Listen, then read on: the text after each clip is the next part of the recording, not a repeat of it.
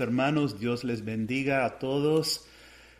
Hoy comenzamos la segunda enseñanza, que es el segundo nivel de la humildad, en el que el Señor nos lleva a una intimidad muy profunda en su corazón y nos pide que confiemos, que nos dejemos llevar.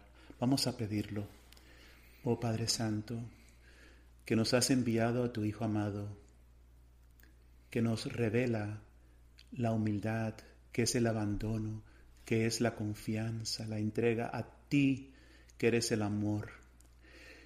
Danos el Espíritu Santo para que seamos como Jesús. Te lo pedimos junto con María, nuestra Madre, el mejor modelo de humildad. En el nombre del Padre, del Hijo y del Espíritu Santo. Amén. Pues estamos entrando en el sagrado corazón de nuestro Jesús, nuestro amado. Y en el capítulo 4 del camino, entrando en el sagrado corazón, nos habla de la crucifixión, el primer clavo de nuestros deseos. En la página 187 nos dice el Señor, la purificación de tus deseos es la primera etapa de purificación en mi sagrado corazón. Comienzas a actuar solo de acuerdo a mis deseos y no a los tuyos. Ya no haces lo que quieres hacer, ni vas a donde quieres ir, sino que ahora solo vas a donde yo te llevo Eliges vivir cada día según lo que es más difícil y no lo que es más fácil. Esto requerirá una mayor disciplina de tu voluntad, un mayor silencio y quietud de alma en mí. Ya pueden ver por qué se trata de entrar en el fuego del Sagrado Corazón. Hermanos, esto es una gracia inmensa y pocos entramos en ella, pocos.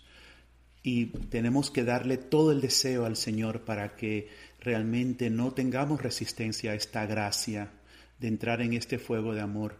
esa transformación de vivir en nuestros deseos y solamente pedirle al Señor como ayuda, ¿no? Para que se logren nuestros deseos, aprender a escoger los deseos del Señor, a renunciar a los nuestros. En la página 188 del Camino nos hace dos preguntas y quisiéramos en el tiempo de este retiro, del retiro entero, vamos a llegar a contestar estas preguntas cada persona individual. Estas son las preguntas. ¿Qué nos mantiene aferrados a nuestra propia voluntad y deseos? ¿Cómo discernimos la diferencia entre nuestros deseos y los de Jesús? Fíjense bien, cómo nos mantenemos aferrados. Aferrarse a algo es no quererlo soltar. Y esto es casi, bueno, es inconsciente. Estamos aferrados a nuestros deseos. Y solo con la luz del Espíritu podemos darnos cuenta. Y la segunda, ¿no? ¿Cómo discernimos la diferencia entre nuestros deseos y los de Jesús? Porque a veces creemos que lo que nosotros queremos es lo que quiere Jesús. Como al principio del camino, este proceso estábamos inconscientes de nuestras heridas, estábamos inconscientes de las mentiras y las infecciones de nuestras heridas, también estamos inconscientes de tantos de nuestros deseos porque son buenos pero no están vividos en la voluntad de Dios. Y esta purificación del fuego en el Sagrado Corazón nos lleva a la conciencia, una, purificación, un autoconocimiento más profundo de nuestros corazones. Tenemos deseos, pero la mayoría de ellos son impuros porque están apegados a nuestro ego. Dios también tiene deseos, en que es la, la voluntad de Dios. Así que el trabajo del Espíritu Santo es purificar nuestros deseos para que se hagan uno con los deseos de Dios. A medida que crecemos en el deseo de Dios, algo bello pasa en nuestros corazones. Se convierte en nuestro anhelo, nuestra oración, nuestra espera. Y esto lleva a la expansión de nuestros corazones. San Agustín nos enseña sobre este proceso. El deseo de nuestro corazón tiende a Dios. Fíjense lo que dice San Agustín. ¿Qué es lo que se nos ha prometido? Seremos semejantes a Él, porque lo veremos tal cual es. La lengua lo ha expresado, pero lo restante ha de ser meditado en el corazón. Es decir, Señor te amo, Señor te quiero. Eso es la lengua hablándolo. Pero ahora tenemos que meditarlo en nuestro corazón y el Señor nos va a descubrir cómo realmente estamos aferrados a otra cosa, ¿verdad? Ahora seguimos. Ya que por ahora no es ahora os es imposible la visión divina, sea vuestra tarea el deseo. Es decir, todavía no vemos la visión de Dios, pero vamos deseando y al desear va creciendo más y más la posibilidad de recibir. Dice así, toda la vida del buen cristiano es un santo deseo. Lo que deseas no lo ves todavía, mas por tu deseo te preparas para que cuando llegue el momento de la visión seas saciado. Y no solamente es ese deseo de la visión de Dios para nosotros, madres y misioneros de la cruz, ¿Qué es el deseo que Dios ya ha puesto en nuestros corazones? Es una gracia de Dios, es un santo deseo. Es ser uno con Jesús crucificado. Ya no somos dos, sino uno, así que es el ese deseo de llegar a ser uno con Él. Tenemos el deseo de ser su luz, porque hemos sido consumidos en la luz que es Jesucristo. Tenemos el deseo de ser sus almas víctimas ocultas de amor. Esos deseos son de Dios adentro de nosotros. Ninguno de nosotros todavía somos esas almas víctimas. Todavía no hemos llegado a ser uno con Él. Pero solamente que hemos, tenemos ese deseo, ya Jesús nos está preparando para recibir esos deseos que tenemos. Así que sabemos y tenemos la esperanza que llegamos a ser esos santos que Dios nos ha prometido, porque tenemos el deseo. Y sigue diciendo San Agustín, supón que quieres llenar una bolsa y que conoces la abundancia de lo que van a darte. Entonces te propones ensanchar la bolsa, el saco, el odre o lo que sea, porque, ¿por qué? Porque sabes cuán grande es lo que has de meter dentro. Y ves que la bolsa es estrecha. Y por esto ensanchas la boca de la bolsa para aumentar su capacidad. Así Dios hace con nosotros. Haciéndonos esperar, ensancha el deseo, con el deseo ensancha el alma y ensanchándola la hace capaz de sus dones. Es interesante que San Agustín nos dice que haciéndonos esperar, Dios nos hace esperar. La segunda parte del el mensaje que nos dio el Señor, que empezamos esta reflexión en la página 187, nos habla sobre eso. Nos dice el Señor, a veces Dios requiere obediencia inmediata. Otras veces vives tu obediencia esperando en el Señor. Entonces el Señor sigue a decirnos que esto esperando es más agradable a Dios. ¿Por qué? Porque requiere de nosotros más confianza y más abandono en Él. Así que Dios nos hace esperar porque nos viene muy bien. También en el camino, en la página 294, el Señor nos habla de estar, nuestros corazones estar hinchados, ¿cómo se dice? ensanchados. Ensanchados. Dice el Señor a nosotros, el amor de Dios extenderá el amor de ustedes más allá de sus capacidades físicas. La expansión de la tienda de sus corazones es un proceso muy doloroso. ¿Y por qué el Señor quiere eso? Porque en lo que nosotros el corazón va expanding, ensanchándose, está más grande y tiene más capacidad de llenarse de Dios. Sí. ¿Sabes una analogía de esto? en el cielo todos vamos a estar repletos, pero vamos a tener diferentes capacidades. Hay personas que serán como una tacita de café cubano. Está repleta de felicidad, pero tiene una capacidad chiquita.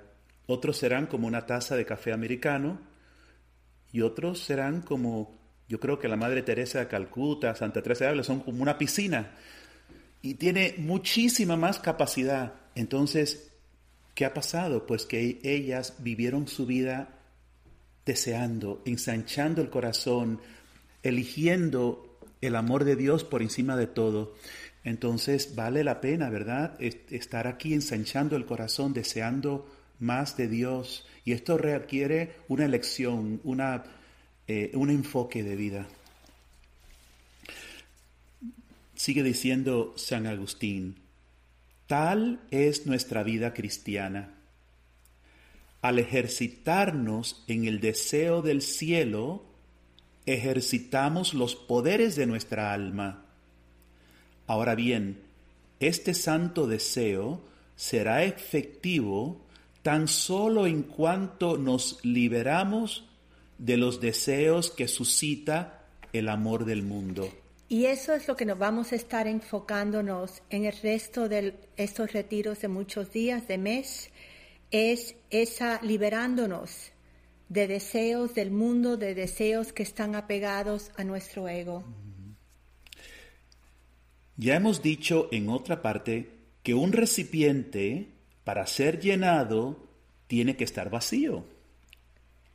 Dios desea llenarnos de lo que es bueno, así que echa fuera lo que es malo. Imagínate que Dios quiere llenarte de miel. Si estás lleno de vinagre, ¿dónde va a poner, a poner la miel? Hay que vaciar primero el recipiente, hay que limpiarlo y lavarlo, aunque cueste fatiga, aunque haya que frotarlo para que esté preparado para lo nuevo. Y así es como el Señor nos ha enseñado en el camino. Y en la página 235 el Señor nos dice esto.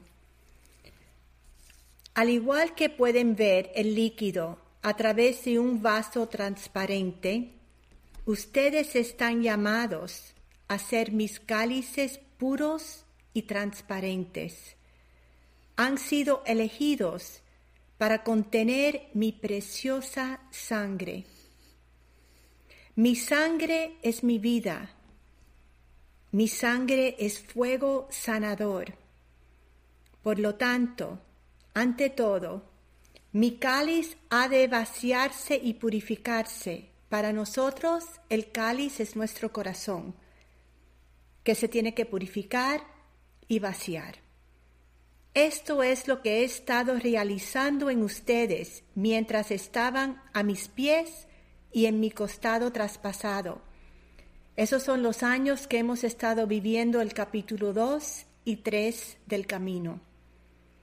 El Señor ahora nos dice, es ahora, en mi sagrado corazón, en el horno, que es el fuego del Espíritu Santo, donde se forman como mis cálices vivos.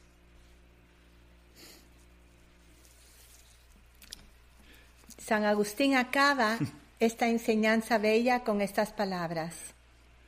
Todo lo que podamos decir está, por tanto, muy por debajo de la realidad plena. Ensanchemos entonces, pues nuestro corazón hasta la medida de Cristo, para que cuando venga nos llene con su presencia, ya que seremos semejantes a Él, porque lo veremos tal cual es. En el 2019, septiembre 30, el Señor nos, nos dio un mensaje, una enseñanza para nuestra comunidad. Y vemos en esta enseñanza que les voy a leer ahora cómo ya el Señor nos estaba preparando como comunidad para entrar en su sagrado corazón. Nos dice, el misterio de la cruz se revela a los puros e inocentes de corazón, el misterio de la cruz. Su significado, con su poder y su gloria, lo conocen mis pequeños que se acercan a mí con sinceridad y sencillez de corazón.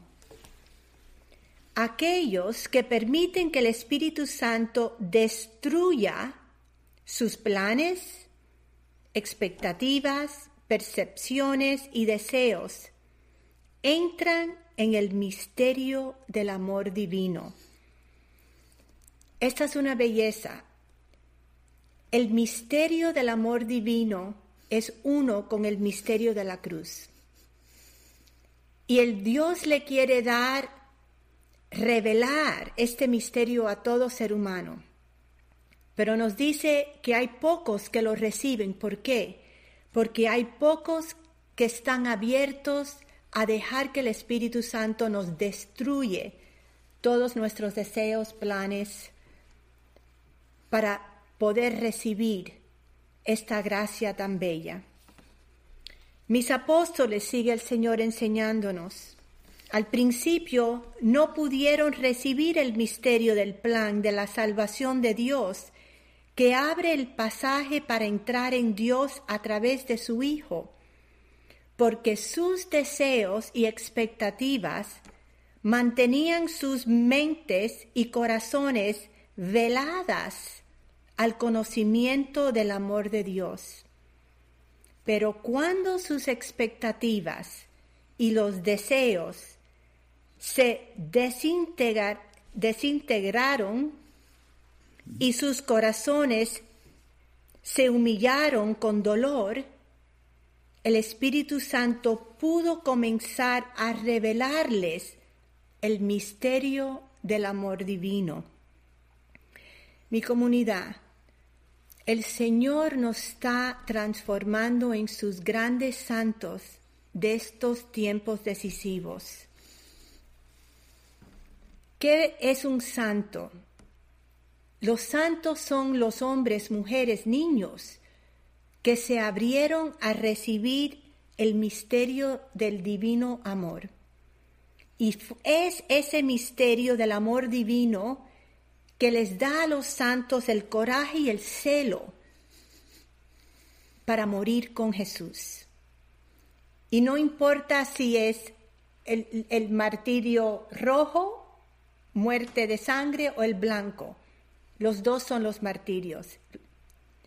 Esos son los santos y eso es lo que Dios quiere para estos tiempos y a dónde nos lleva a nosotros. El Señor sigue y nos dice, hasta el día de hoy el misterio de la cruz continúa oculto a la mayoría de las personas porque no están dispuestos a permitir que el Espíritu traspase su orgullo, control, terquedad. Terquedad. Terquedad, gracias. Planes y personalidad. Continúa entrando con la inocencia, mis pequeños, por el pasaje que he creado para ti, y recibe las gracias del amor de Abba, la protección para mantener la paz perfecta y la alegría de los santos que viven con perfecta fe y esperanza en el conocimiento de amor divino. Una vez que mis apóstoles recibieron el conocimiento de mi muerte y resurrección, vivieron en el poder del Espíritu Santo en medio de grandes tribulaciones y tinieblas. El miedo ya no tenía control sobre ellos es lo mismo para ustedes durante estos tiempos de tribulaciones y gran oscuridad. Mis mártires ocultos del amor que viven en el conocimiento del amor divino, a través del misterio de la cruz, brillarán como estrellas durante la oscuridad de la gran persecución. Perseveren viviendo como mis mártires ocultos de los últimos tiempos. Qué belleza tener estas palabras del Señor ahora que estamos viviendo esta oscuridad mundial. Qué belleza saber que Dios nos está preparando para ser esos mártires durante estos tiempos. Amén. Las escrituras están llenas de ejemplos de muchos deseos buenos que no están puros todavía. Por ejemplo, ¿quieres leer en dos sí, Segunda de Reyes, en capítulo 5, 14 al 17, vemos que Eliseo, el profeta, le pide a, a Naamán que es el general del ejército sirio, que se bañe en el Jordán siete veces porque él era leproso. Pero este no quiso. No quiso hacerlo porque tenía sus propias expectativas de cómo el profeta lo iba a sanar. Eso de ir al río Jordán le parecía algo demasiado ordinario, poca cosa. Él pensaba algo mucho más fantástico. Pero esas expectativas eran falsas. Lo que Eliseo le dijo no encajaba en lo que él esperaba que le diría. Así que aquí tenemos un ejemplo de un buen deseo que se quería sanar, pero que estaba pegado a sí mismo, estaba pegado a como él quería y así eso se tenía que purificar. Y, es lo mismo con nosotros. Ahora vamos a entrar profundo en el ejemplo que nos da el Señor en ese mensaje de los apóstoles. Y vamos a aprender de este ejemplo. Sí. El Señor ahora sí nos va a llevar a descubrir el dolor abrumador de la circuncisión de mi corazón. Nuestros deseos están tan apegados a nuestros corazones que solo con una purificación por fuego Dios nos puede liberar para adherirnos a su voluntad. una sacudida fuerte que nos lleva de lo que éramos antes a lo que el Señor quiere hacernos ser. Y piensa en la circuncisión como una analogía. Eh, la vemos, por ejemplo, en Deuteronomios 10, 16, donde nos dice, circunciden sus corazones y no persistan en su obstinación. Y eso fue lo que los apóstoles experimentaron, la circuncisión de sus corazones, es decir, ese golpe que los saca de las expectaciones que ellos tenían sobre Jesús y sobre sus vidas. En Mateo 17, del 22 al 27, leemos, Mientras estaban reunidos en Galilea, Jesús les dijo, El Hijo del Hombre va a ser entregado a manos de los hombres, lo matarán y al tercer día resucitará. Y ellos quedaron muy apenados. Al llegar a Cafarnaúm, los cobradores de impuesto del templo se acercaron a Pedro y le preguntaron, ¿el maestro de ustedes no paga el impuesto? Y contestó Pedro, sí lo paga. Cuando Pedro llegó a la casa, Jesús se le adelantó a preguntarle, ¿qué te parece, Simón? ¿De quiénes perciben los impuestos y las tasas los reyes de la tierra? ¿De sus hijos o de los extraños? Y como Pedro respondió de los extraños, Jesús le dijo, eso quiere decir que los hijos están exentos. Sin embargo, para no escandalizar a la gente, ve al lago, echa el anzuelo, toma el primer pez que salga y ábrele la boca. Encontrarás en ella una moneda de plata, tómala y paga por mí y por ti. Los apóstoles estaban abrumados por el dolor porque Jesús por segunda vez les dijo que lo matarían y que resucitaría el tercer día. Los apóstoles estaban abrumados por el dolor porque realmente habían llegado a conocer a Jesús como el Mesías, el Hijo de Dios, y habían llegado a amarlo, pero su dolor aún no estaba completamente purificado. Las intenciones de sus corazones aún no eran puras. Por lo tanto, el amor de ellos aún no era filial, amor puro. El dolor de ellos es abrumador, porque un proceso muy doloroso de purificación realmente estaba teniendo lugar en sus corazones. La circuncisión del prepucio de sus corazones. Los discípulos tenían sus deseos y expectativas sobre Jesús.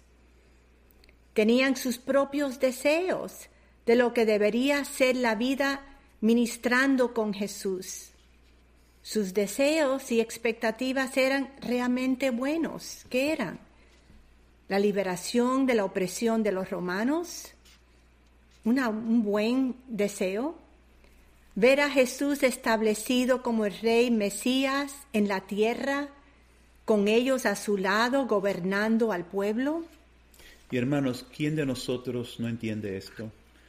Yo creo que todo el mundo ha tenido expectativas de su matrimonio, expectativas de nosotros en el seminario, de cómo iba a ser la vida del sacerdote. Y el Señor tuvo que ir purificando y está empezando y va a haber mucho más. Esto es lo que nos estamos preparando en este encuentro, a confiar que esa transformación a través del sufrimiento y de que el Señor vaya rompiendo nuestras expectativas, eh, cortando el prepucio, ¿verdad? Es doloroso, pero va a ser algo que nos va a llevar una vida mucho más unida a Jesús. Estos son buenos deseos, planes y expectativas humanas, pero los caminos de Dios no son los caminos de los hombres.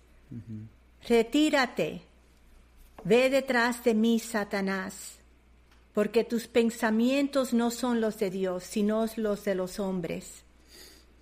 Sus corazones necesitan pasar por el doloroso proceso de la circuncisión de sus deseos.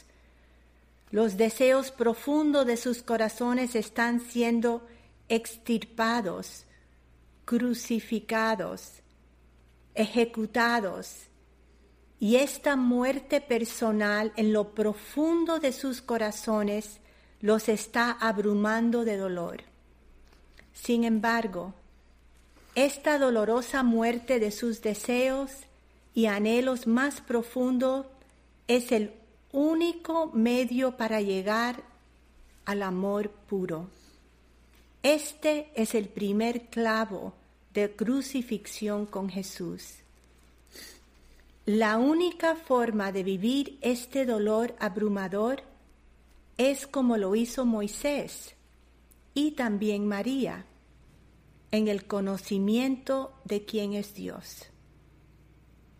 Por ejemplo, en Deuteronomy, Deuteronomio, capítulo 10, versículo 15, dice, sin embargo, solo con tus padres se unió con lazos de amor, y después de ellos los eligió a ustedes, que son su descendencia, prefiriéndolos a todos los demás pueblos. Qué belleza en la Biblia cuando nos habla del amor de Dios, lazos de amor. Más y más tenemos que venir a conocer el amor de Dios. Justo hoy el Papa habló de eso. Hemos sido elegidos, como dice aquí, hemos sido elegidos. Con lazos de amor el Señor nos ha llamado. Entonces, ¿qué vamos a hacer ahora? ¿Cómo vamos a responder? Si vivimos este dolor abrumador, esta muerte interior, sin tener nuestra mirada puesta en la misericordia, la bondad y el poder de Dios, y sabiendo que sus caminos son perfectos y dan nueva vida, entraríamos en una tristeza opresiva, porque nuestros ojos estarían fijos en nosotros mismos y no en Dios. Y vemos que esto pasa muchísimo, y especialmente durante estos tiempos oscuros, que Dios está haciendo grandes cosas, hay muchas personas que están cayendo en esta tristeza opresiva, porque sus deseos y sus planes se están desmoronando. y vemos esta tristeza opresiva. Y el Señor nos lleva a formarnos para que podamos estar en paz y hasta en alegría. Y justo después de que Jesús les dice a los apóstoles nuevamente que lo matarán, que resucitará al tercer día, le habla a Pedro sobre la recaudación de los impuestos. Jesús es el Hijo que está exento de impuestos, porque es el Hijo. Sin embargo, le dice a Pedro que pague el impuesto por los dos. Jesús acepta que la voluntad de su Padre es que Él sea el rescate, o sea, que Él pague por amor él no tendría, porque es el Hijo, pero quiso darse por nosotros. Este es el camino de Dios, el camino del amor divino, todo puro y misericordioso. Y el hecho de que a Pedro también se le dé la moneda para pagar el impuesto, nos muestra que Pedro seguirá a Cristo en el martirio. Pedro participará en la muerte de Jesús. Y de esta manera se cumplirá sus deseos de ser liberado de la opresión romana. De esta manera es que Él va a ministrar con Cristo para liberar al pueblo y llevarlo a una nueva vida. Pero se cumplirá de acuerdo con el camino de Dios y no con el suyo como Él esperaba. La extirpación quirúrgica del prepucio de un niño es dolorosa Nuestros deseos son el prepucio de nuestros corazones. El médico divino tiene que cortar este prepucio que mantiene a nuestros corazones atados a nuestro yo y no a Dios. Cuando se quita el prepucio, el niño siente una mayor sensibilidad. Esto también es lo que sucede a nuestros corazones. Y también el niño, al principio hay mucho dolor. Y eso nos pasa también cuando nuestros deseos son quitados por el Señor, crucificados. Sentimos al principio dolor, pero después viene una experiencia nueva. Cuando se quita el prepucio de nuestros deseos, nuestros corazones se vuelven más sensibles a Dios, tienen una mayor capacidad para conocerlo y entender sus caminos. Nuestros corazones se vuelven más apegados a Dios, capaces de vivir el mayor, en mayor confianza y abandono a su voluntad. Nosotros también tenemos muchos buenos deseos como los apóstoles, pero estamos apegados a nuestra voluntad y a nuestro ego, deseos de liberar nuestros seres queridos de sus opresiones, eso es algo bueno, ¿verdad? Deseos de sanar sus heridas, de desórdenes, liberarlos para que nos amen más a nosotros. Queremos que nuestros deseos se cumplan a nuestra manera. Pero 1 Corintios 13:5 nos dice San Pablo, no busques tu propio interés. Está hablando San Pablo del amor. Sí, es una de las características del amor. Eh, a veces yo, yo, quiero que mi ser querido sea de esta manera, pero esencial en el amor es quererlo, aunque no sea de esta manera, como yo espero. ¿Verdad? Nadie quiere la cruz y el sufrimiento que otros nos causan. Así que controlamos, insistimos, empujamos, jalamos y forzamos las situaciones tratando de cambiar a los que amamos. Y esto es hasta contraproductivo. No da resultado porque surge de nuestra carne. Y aquí vemos deseos buenos pero deseos que todavía, como los apóstoles, no están purificados porque están apegados a nuestro yo, a nuestro ego. Y allí es donde se tiene que venir, que Dios quiere la purificación más fuerte. Vamos a ahora acabar esta enseñanza al final con una enseñanza que nos dio el Señor sobre cómo vivir esta purificación. El Señor nos dijo, y de aquí va a venir la tarea de la semana del retiro. Así que escuchen bien.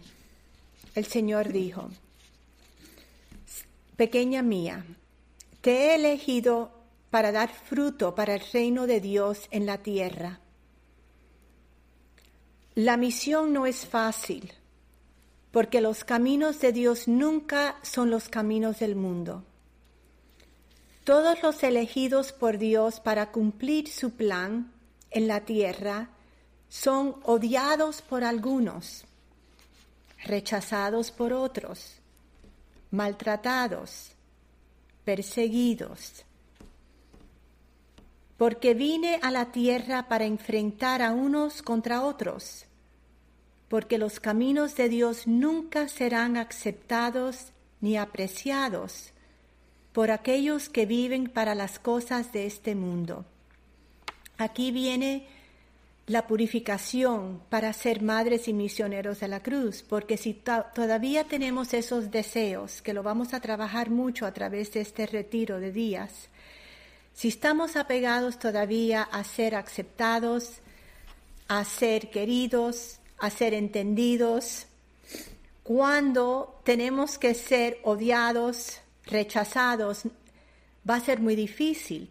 Tenemos que llegar al punto de desear estas cosas, porque ese fue el camino de Dios.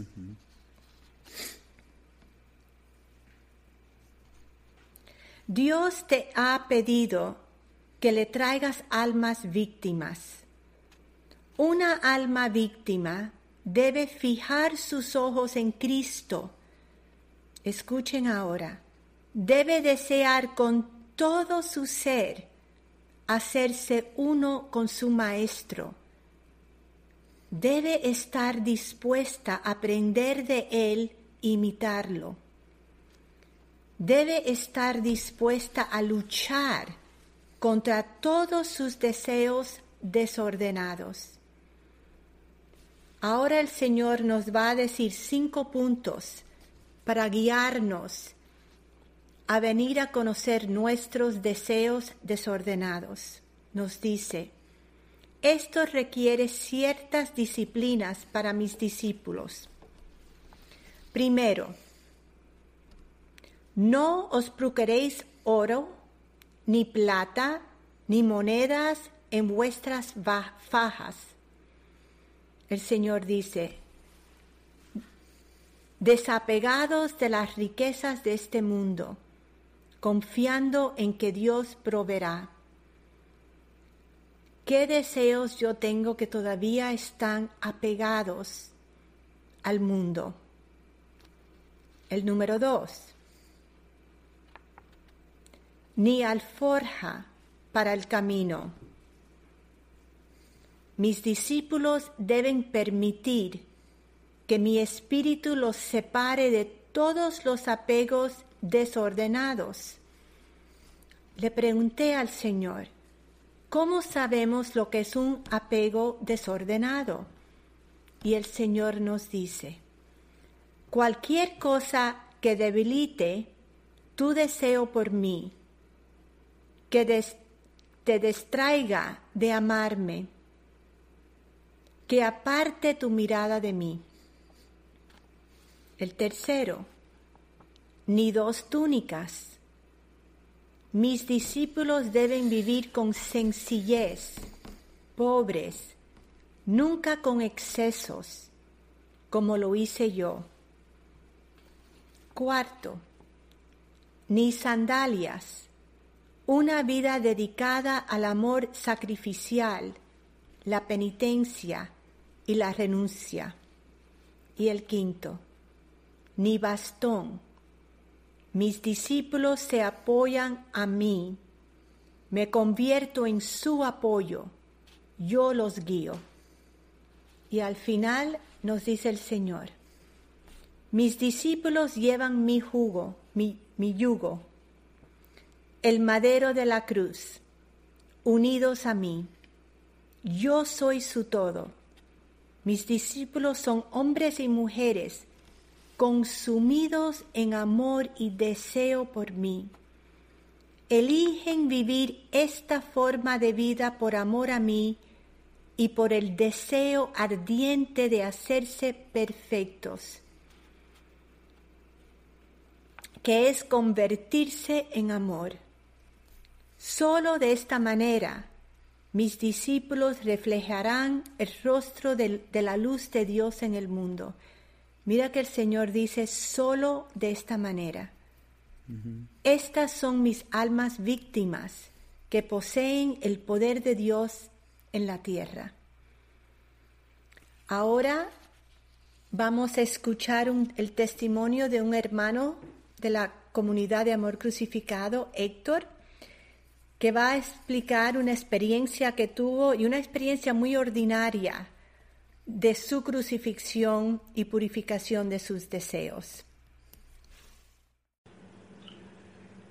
Todo comenzó un día en oración, Dios me pide que lea el primer clavo y que medite la purificación de mis deseos. Comencé a leer el primer clavo que dice así en esta primera oración. Comienza a actuar solo de acuerdo a mis deseos y no los tuyos. Me quedé meditando estas palabras. Actuar solo de acuerdo de mis deseos y no los tuyos. Entré en lo más profundo de mi corazón y le pregunté al Señor, Señor, ¿dónde todavía hago mis deseos y no los tuyos? En lo más profundo de mi corazón el Señor me dice, ¿cuál es tu mayor deseo? Señor, le contesté, mi mayor deseo es amarte. Y él me contestó, oh, ¿y has preguntado cuáles son los míos? Y le contesté, Señor, ¿cuáles son tus deseos? Que me ames con todo tu corazón con toda tu alma y tu fuerza. Ahí me di cuenta que mis deseos eran buenos, pero eran imperfectos. Y que los deseos de nuestro amado Señor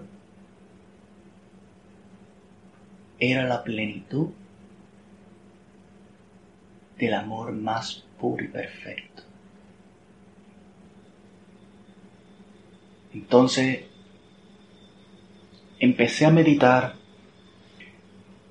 en esta otra oración. Ya no haces lo que quieres hacer, ni vas a donde quiere ir, sino ahora solo vas a donde yo te llevo. Aquí empecé a meditar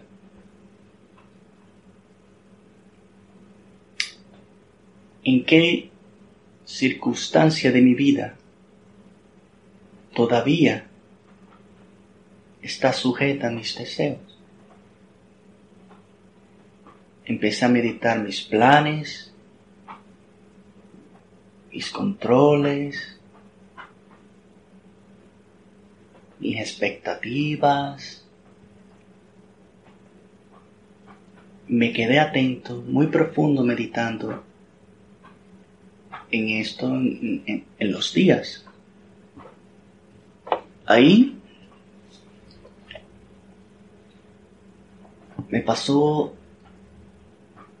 me sucedió algo que quería ir al cine para ver una película de una santa, Santa Faustina. Entonces le pido a la Madre de la Cruz para que compre esas taquillas para ir en familia a ver esa película tan hermosa. Sucede que esta Madre de la Cruz está comprando las taquillas y Cuando nos dimos cuenta, las taquillas eran bien caras.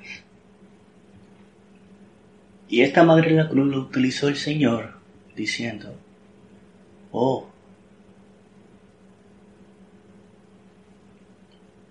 ¿Cuántas personas pobres hay en el mundo que están sufriendo de hambre? Pero yo en sí me cegué y empecé a cuestionar, pero esto es para evangelizar, eh, vamos a llevar personas para que vean la película y va a ser bien para el alma. Entonces ella, pues yo le decía, ok, cómprala. Ella intentaba de comprarla, pero siempre sucedía, había algo que no la dejaba comprar y se, y se cometía cuando un error en la compra de las taquillas. Y eso me empezaba a impacientar, a impacientarme, a molestarme. De momento caigo en sí y entro en el silencio de mi alma y digo, Señor, ¿por qué me estoy impacientando?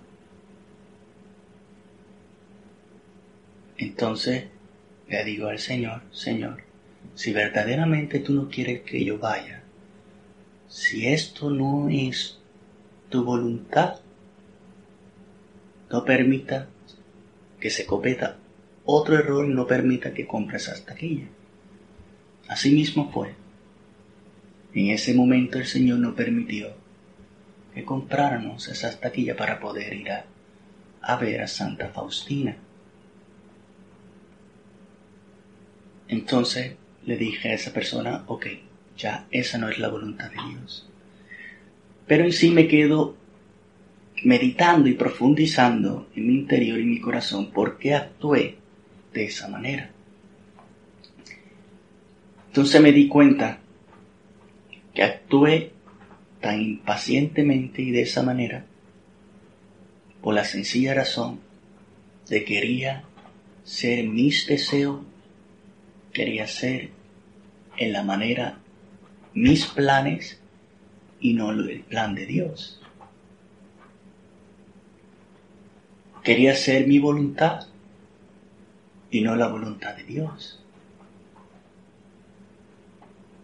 Ahí me di cuenta, el Señor me dejó ver que tenía que morir a mí mismo y morir a mis deseos, para abandonarme a sus deseos y a su voluntad. Pero lo más hermoso sucede que un ángel, angelito, que envió Dios, que nos dice, bueno, le voy a pagar las taquillas para que vaya. Para mí fue una sorpresa. Pero esta vez fui primero ante el Señor y le dije, Señor, si es tu voluntad que yo vaya a ver esa película, esta vez te pido lo mismo. Si no quiere que vayas, que haga un error, que se cometa un error, que no se pueda eh, comprar la taquilla. Pero si quieres que vaya, que se abra todas las puertas. Entonces, entonces esta Madre de la Cruz entró a comprar las taquillas y esta vez se abrieron las puertas tan fácilmente. ¿Ven? Qué hermoso es cuando el alma se abandona primeramente al amado y está atenta a ser solamente sus deseos y no los de uno. Amén. Ahora acabamos esta segunda reflexión con la tarea de la semana y es una bendición muy grande que tengan una semana entera para entrar en lo profundo de esta enseñanza. Esta es la tarea. Mientras contemplas al amor crucificado y tratas de imitarlo, pregúntate cuáles son tus deseos desordenados usando los cinco puntos. Esos son los cinco puntos que les leí del mensaje, la enseñanza que nos dio el Señor. O sea, uno, ¿qué deseos tengo de las riquezas de este mundo? Dos, ¿qué deseos tengo que me debiliten mi deseo de Cristo? O sea, mi deseo de oración, de la Eucaristía diaria, la adoración, ¿Qué deseos me distraen de amarlo, de contemplarlo? Tercero, ¿qué deseos desordenados me llevan a algún exceso? Puede ser alcohol, televisión, ropa, zapatos, juegos, herramientas, comida, computadoras. Cuarto, ¿qué deseos me impiden abrazar los sufrimientos de mi vida y la penitencia? Y quinto, ¿qué deseos me mantienen en el deseo de estar en control y de no confiar plenamente en Dios? Y ahora se acaba la segunda reflexión con una de las nuevas canciones de María Hecken, En tu sagrado corazón.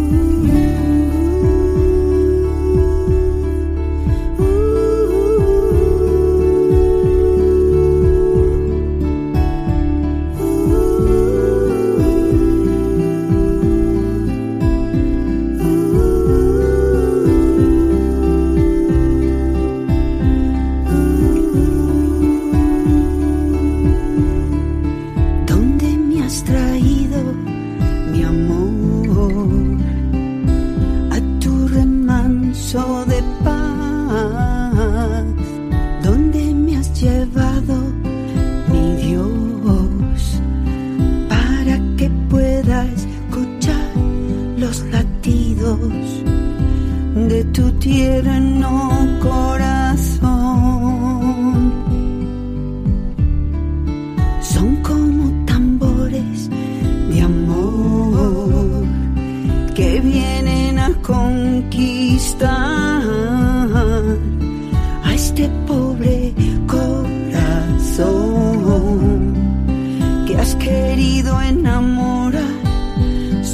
sierva.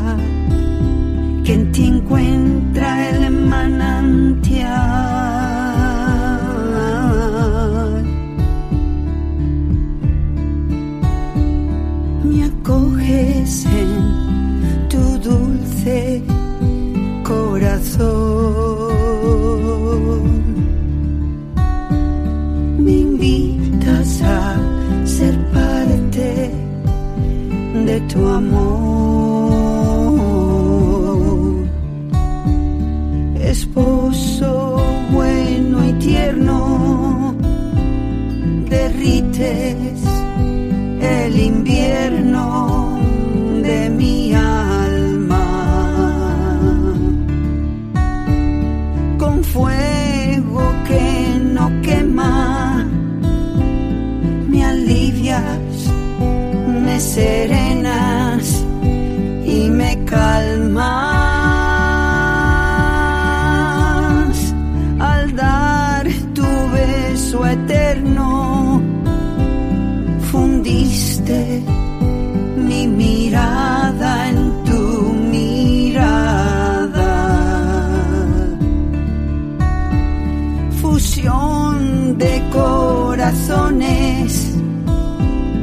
tocando al mismo son, misma balada.